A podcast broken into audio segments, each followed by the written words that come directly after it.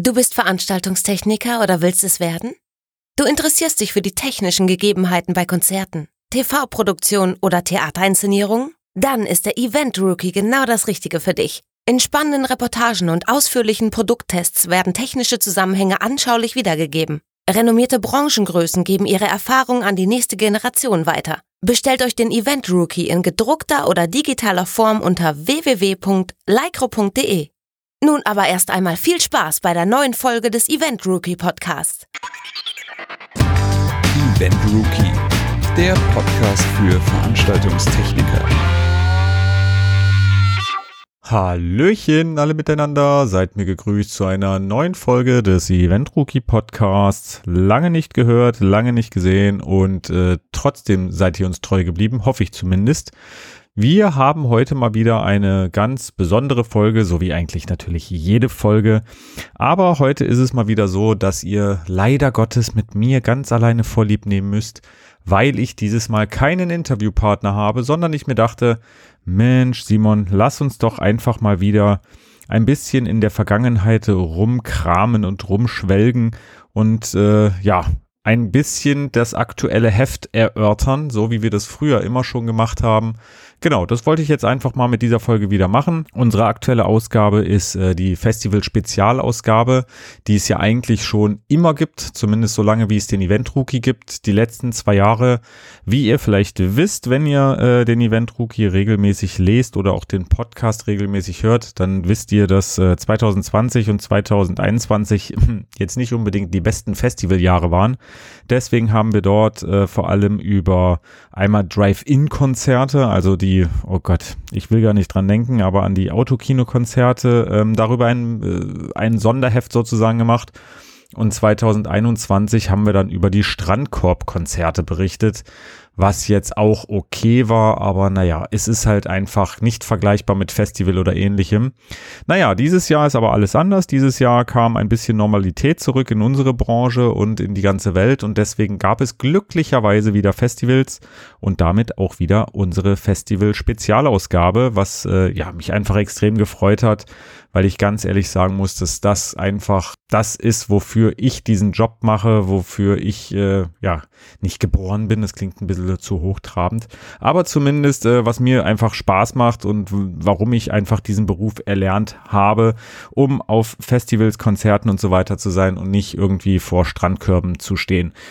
Nun ja, dann gucken wir doch einfach mal, was es dieses Jahr an Festivals alles Schönes gab. Was gab's Neues? Was äh, gab es vielleicht auch nicht mehr? Auf jeden Fall gab es natürlich die großen Festivals nach wie vor. Begonnen hat die ganze Saison äh, mit Rock am Ring, Rock im Park. Da war ich zwar nicht selber vor Ort, äh, habe mir das Ganze aber natürlich in diversen Livestreams und so weiter angeguckt.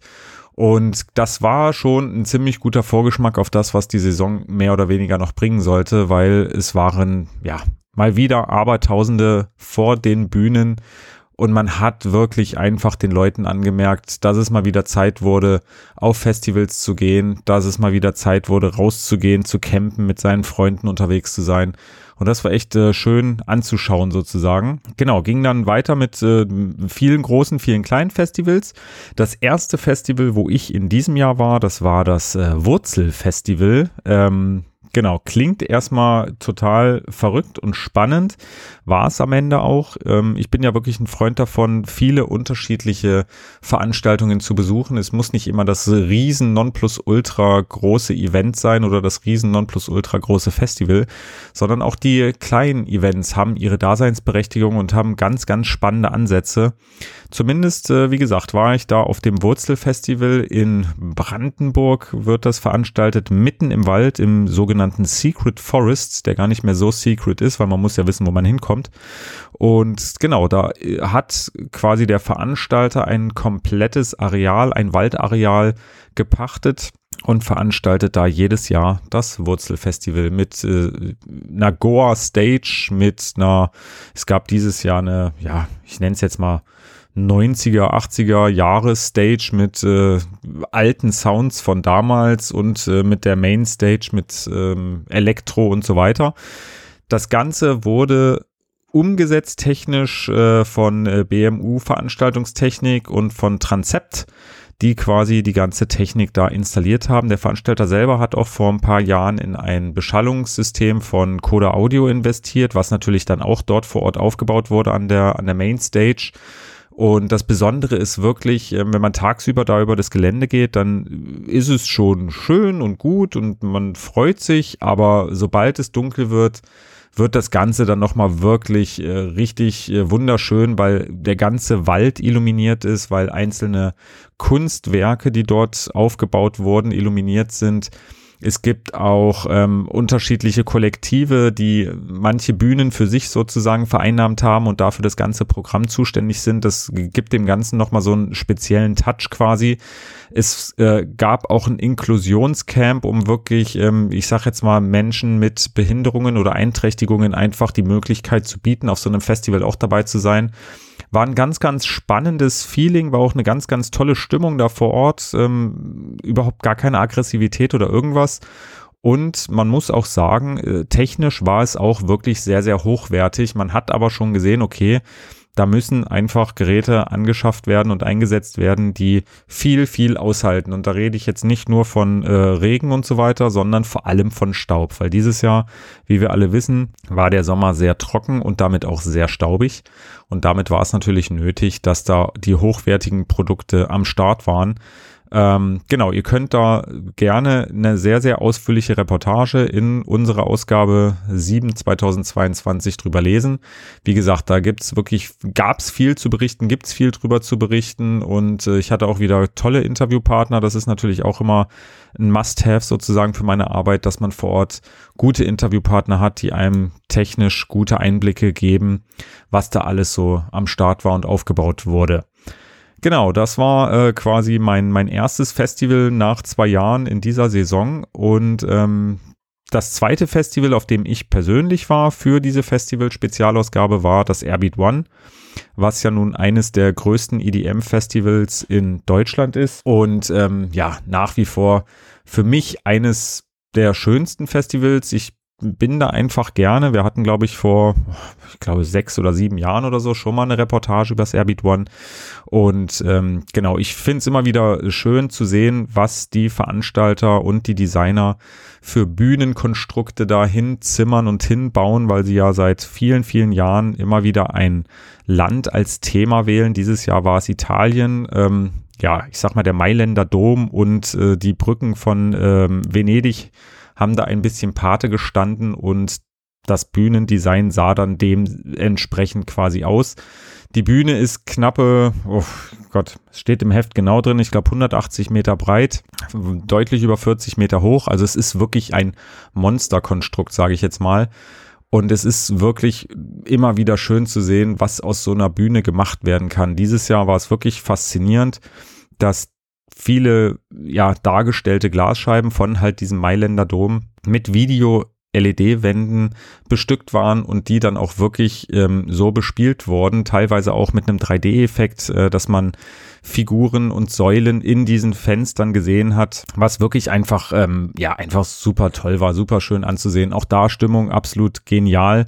Ähm, was mir da aufgefallen ist, und das ist wirklich so ein Trend, den ich ein bisschen, ja, was heißt doof finde, komisch finde, dass man das Gefühl hat, dass ähm, die mitbewerbenden Festivals sich gegenseitig irgendwie immer wieder mit neuen Zuschauerzahlen überbieten wollen, überbieten müssen. Wie gesagt, das Airbeat One äh, war das erste gro große EDM-Festival in Deutschland, was dieses Jahr stattgefunden hat. Danach kam dann erst zum Beispiel das Parukaville.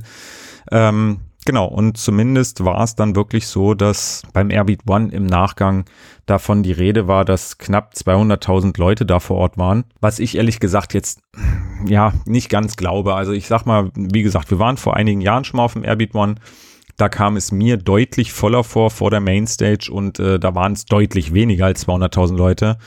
Und auch vor Ort, wenn man sich mit den Leuten unterhalten haben, haben eigentlich alle gesagt, dass es total angenehm ist, dass man vor der Mainstage noch ein bisschen mehr Platz hat und dass es eben nicht so extrem überfüllt ist. Ähm, deswegen glaube ich persönlich ist 200.000 ein bisschen sehr hochgegriffen. Wie gesagt, keine Ahnung, wie da gezählt wird, weil man kann ja auch Tagestickets kaufen. Ich weiß nicht, ob jemand, der ein Wochenendticket hat, dann jedes, jeden Tag sozusagen aufs Neue mit reinzählt. Dann kommt man natürlich auf solche Zahlen. Zumindest, ähm, ja, war dann, ich glaube, zwei Wochen später, dass Paruka will und äh, siehe da im Nachgang kam dann über die, über die Pressemeldungen und den Presseticker, dass da 225.000 Leute waren. Ja, ich war selber nicht vor Ort, aber es ist ähm, schon zu sehen, dass es irgendwie, man hat zumindest das Gefühl, dass die Festivals sich da gegenseitig überbieten müssen. Was ich echt schade finde, weil ich denke, ja, mein Gott, ob es nun 150.000 Leute sind, ob es 200.000 Leute sind, ob es äh, meinetwegen wie bei einem äh, Rock am Ring, Rock im Park irgendwie nur in Anführungsstrichen 80, äh, zwischen 80 und 100.000 Leuten sind es ist trotzdem Masse, es ist trotzdem gut, es wird gut angenommen. Deswegen hoffe ich mal, dass sich das vielleicht in den nächsten Jahren so ein bisschen einpegelt, dass man da jetzt nicht immer mit noch größeren Zahlen ankommen muss, äh, weil ganz ehrlich, irgendwann ist so ein Platz natürlich auch am Ende und dann wird auch jeder wissen, okay, mehr geht halt auf so einem Platz auch gar nicht. Also muss man da irgendwo ein bisschen die Relation wahren. Aber nichtsdestotrotz, wie gesagt, es geht bei uns ja im, im Endeffekt eher um das, das Technische und gar nicht um dieses ganze Drumherum. Da war es beim Airbeat One definitiv so, dass ähm, ich sage jetzt mal die IP65 äh, Geräte im, im Scheinwerferbereich ganz klar das Zepter übernommen haben. Also man hat kaum noch Airdomes gesehen, was für die Optik auch einfach wunderschön ist, sondern es wurden äh, sehr, sehr viele ähm, ja, robe Pointy, Mega Pointy ähm, in der IP65 Version eingesetzt und auch viele andere Geräte, die halt einfach diese Zertifizierung haben oder Klassifizierung, damit man sie halt auch im Außenbereich einsetzen kann, ohne einen Airdome zu verwenden. Und das hat man einfach wirklich gemerkt. Es ist, ja, es ist einfach eine andere Optik. Es ist einfach wunderschön. Dazu natürlich auch wieder ähm, das gute alte, äh, die guten alten Pyro-Effekte das gute alte Feuerwerk, da wurde wieder einiges abgeschossen und ähm, wie gesagt, es ist ein Festival, was immer wieder auch technisch überzeugen kann, die auch wirklich die Veranstalter und die technischen Dienstleister immer wieder gucken, was kann man Neues machen, wie jetzt, wie gesagt, dieses Jahr ähm, die ganzen, die ganzen Videowände. Es wurde auch ein, ein extra Videodesigner und VJ dazu eingekauft, um das wirklich einfach auf einem ganz, ganz hohen Level alles zu bespielen. Auch das könnt ihr natürlich äh, in unserer aktuellen Ausgabe alles nachlesen, ähm, weil wie gesagt, da gibt es so viel zu berichten. Ich glaube, die Reportage ist auch irgendwie 20 Seiten lang oder irgendwie sowas, weil es da wirklich einfach ganz, ganz viel drüber zu erzählen gibt. Und auch da war es wirklich einfach ähm, toll, dass man gute Interviewpartner hatte, dass es einfach vor Ort auch Spaß gemacht hatte, dass man auch die Zeit hatte, sich mit den Leuten zu unterhalten, schöne Fotos zu machen. Schaut einfach mal rein. Wie gesagt, gibt's bei uns natürlich im Shop unter www.lycro.de, entweder in der gedruckten Version, was bei den Bildern einfach ja, schöner, meiner Meinung nach schöner anzusehen ist. Es gibt es aber natürlich auch wieder in der PDF-Version, in der etwas preisgünstigeren digitalen Version. Ähm, genau, die dritte Reportage, die bei uns im Heft zu finden ist, da war ich nicht selber, da war mein äh, Kollege Dirk Duske, ist das Splash Festival, was ja nun mittlerweile wirklich eines der größten Hip-Hop-Festivals, äh, ich glaube sogar fast in ganz Europa ist, war dieses Jahr an zwei Wochenenden weil die Veranstalter, ähm, ich sag mal, wahrscheinlich wird es auch noch ein bisschen Corona geschuldet sein. Man wollte auf Nummer sicher gehen, lieber zwei Wochenenden und dafür ein bisschen weniger Zuschauer pro Wochenende, als das Ganze an einem Wochenende zu machen. Ähm, wie gesagt, dass es jetzt so ein Sommer wird wie dieses Jahr mit eigentlich kaum Einschränkungen, konnte man vorher nicht wissen. Vielleicht war es auch einfach ein bisschen aus äh, finanzieller Sicht zu sagen, hey, wir machen zwei Wochenenden, können wir zweimal Eintritt nehmen. Wie gesagt, weiß ich nicht, alles unbestätigte Quellen, aber es gab zumindest zwei Wochenenden. Technisch war aber alles gleich. Also es ist einfach stehen geblieben, das ganze Setup, die Bühnen sind stehen geblieben, ähm, die ganze verbaute Technik ist stehen geblieben, waren auch mehrere Firmen sozusagen beteiligt. Es gab eine Firma, die sich um die Mainstage gekümmert hat. Äh, es gab äh, eine Stage, die hieß Playground, da war eine andere Firma zuständig. Dann gab es wieder ähm, das Sound Project zum Beispiel, hat sich um die Beachbühne gekümmert. Aber wie gesagt, alles auf einem, einem ich sage jetzt mal guten Niveau. Es ist vielleicht nicht unbedingt das höchste Niveau, muss man auch ganz ehrlich sagen. Ähm, auch wenn man sich da die Equipmentlisten anguckt, ist es jetzt nicht das neueste Material, was eingesetzt wurde, was auch einfach nicht immer sein muss. Gerade nach zwei Jahren Corona muss man auch mal die Füße ein bisschen stillhalten und sagen, hey, es muss jetzt nicht unbedingt das neueste Produkt sein, in das man unbedingt investieren muss im Vorfeld, sondern man kann da auch einfach die Produkte nehmen, die man noch im Lager stehen hat. Genau, dann äh, gucken wir uns noch ganz kurz, äh, quasi abschließend fast zu dieser Folge, gucken wir uns noch unser Interview an. Wir haben ja pro Ausgabe immer ein Interview zu einem speziellen Thema. Auch da haben wir geguckt, dass es vielleicht ein bisschen was mit Festivals zu tun hat. Und ähm, fand ich sehr interessant, dieses Festival. Es ging dabei um das Thema Booking. Ich meine, wer auf Festivals geht, egal was, egal ob es ein Wacken ist, ein äh, Rock am Ring, ein Airbeat One, Perukaville, Electric Love Festival oder, oder, oder, man muss die Bands oder die DJs oder die Acts auf der Bühne natürlich vorher einfach buchen, weil ansonsten spielt er halt einfach mal gar keiner auf der Bühne. Deswegen ist es ganz wichtig, dass ein Festival eigentlich immer einen festen Booker hat, der sich darum kümmert, ähm, ja, die Acts sozusagen einzukaufen. Und ähm, das war sehr interessant. Ich habe das geführt äh, mit den ähm, Manuel, ich gucke mal ganz kurz nochmal ins Heft rein, damit ich hier auch den Namen richtig äh, sage, mit dem äh, Manuel Reifenauer von der Electric Love GmbH, die sich quasi, wie der Name schon sagt, um das Electric Love Festival in Österreich, in Salzburg kümmern. Und genau, er ist da seit, seit vielen Jahren für das Booking zuständig. Er ist quasi dafür zuständig, dass am Ende ein ordentliches Line-up auf den Plakaten steht und den Gästen geboten wird. Und damit hat er natürlich seine Arbeit weit vor dem Festivalbeginn, weil ja, wenn er seine Arbeit nicht macht, dann gibt es am Ende kein Line-up, dann gibt es niemanden, der auf der Bühne steht und äh, das war's dann sozusagen.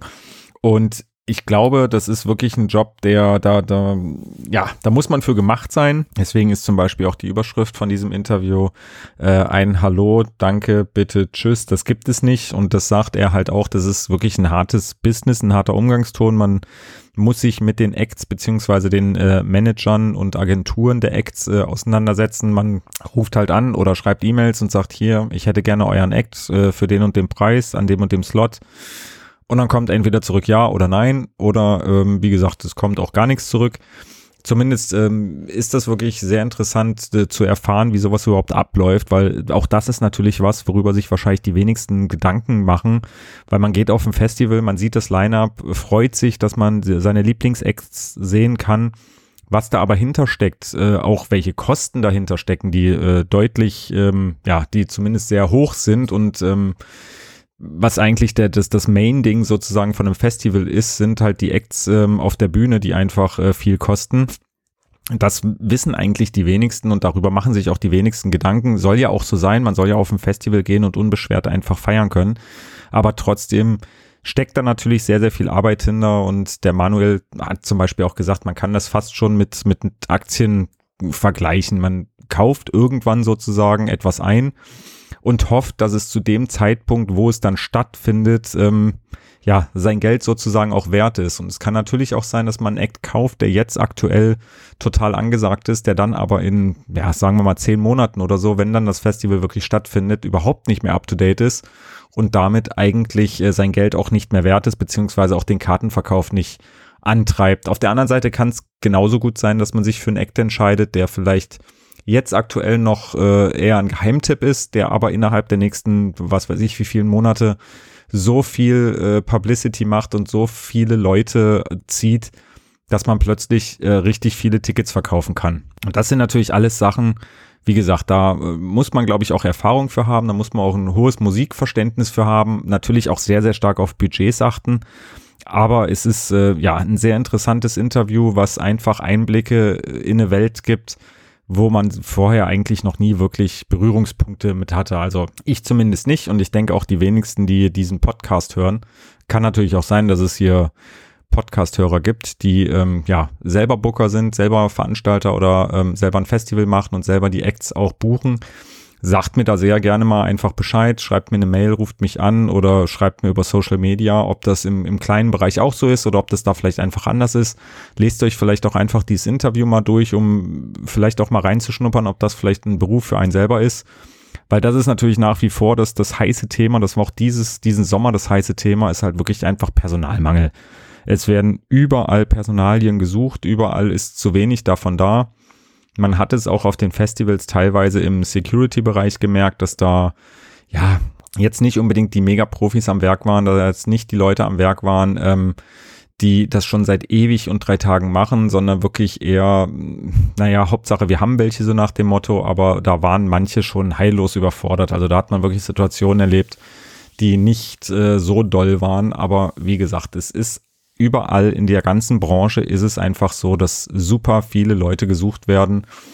Und wie gesagt, vielleicht ist da der ein oder andere da draußen, äh, der uns hier hört und sich denkt, hey, ich will vielleicht einfach mal was anderes machen. Vielleicht will ich auch einfach mal in, das, in den Bereich Booking reinschnuppern oder vielleicht habe ich früher als Veranstaltungstechniker gearbeitet und möchte jetzt eher in die kaufmännische Richtung. Also ich sag mal, wenn man sich umorientieren will, auch vielleicht hin zur Veranstaltungstechnik, worüber sich, glaube ich, jeder freuen würde, ähm, dann ist, glaube ich, erstens jetzt wirklich die perfekte Zeit. Und wenn man da einfach mal gucken möchte, was es so auf dem Markt gibt, kann man natürlich auch immer unter unserer äh, Webseite www.eventrookie.de schauen. Da haben wir einen Stellenmarkt, der eigentlich sehr, sehr gut gefüllt ist, wo auch sehr, sehr viele unterschiedliche Jobs zu finden sind. Schaut da einfach mal drauf, da ist bestimmt für jeden was dabei.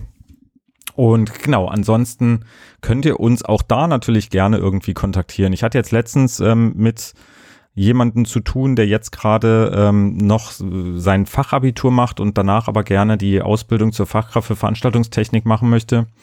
Und der hatte mich einfach angeschrieben, der junge Mann, und wollte einfach ein bisschen mit mir äh, quatschen, sage ich jetzt mal, ob ich ihm helfen könnte. Ähm, ja, ich sage jetzt mal eine Ausbildungsstelle nicht unbedingt zu finden, aber ob ich Tipps habe, wo er sich bewerben kann, ob ich ähm, ja auch Tipps habe, wie so eine Ausbildung überhaupt abläuft.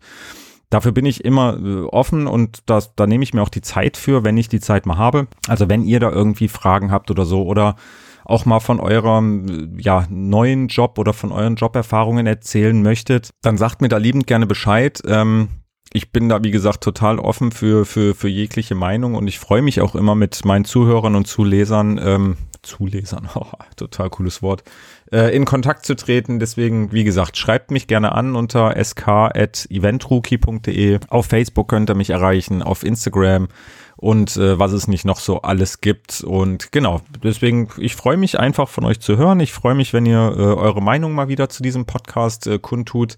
Auch da wieder die Bitte, wenn ihr sagt, hey, auch solche Folgen, wo einfach ich komplett alleine rede und ein bisschen über unsere Ausgaben, ja, berichte oder auch über andere Themen, sagt mir doch einfach, ob ihr das total cool findet, ob ihr sagt, naja, nee, das kann man sich auch eigentlich sparen, das braucht brauche ich jetzt nicht. Auch das nehme ich mir dann natürlich an, aber wie gesagt, ohne irgendwie äh, Lob oder Tadel weiß ich nicht, ob ich es gut oder nicht mache. Deswegen, ähm, ja, bleibt gerne am Hörer, bleibt gerne an, an den Lautsprechern, am Kopfhörer oder wo auch immer. Ich äh, freue mich immer zu sehen, wenn wir neue Zuhörer haben, wenn wir äh, guten Zulauf haben und die Zuhörerzahlen immer weiter nach oben gehen.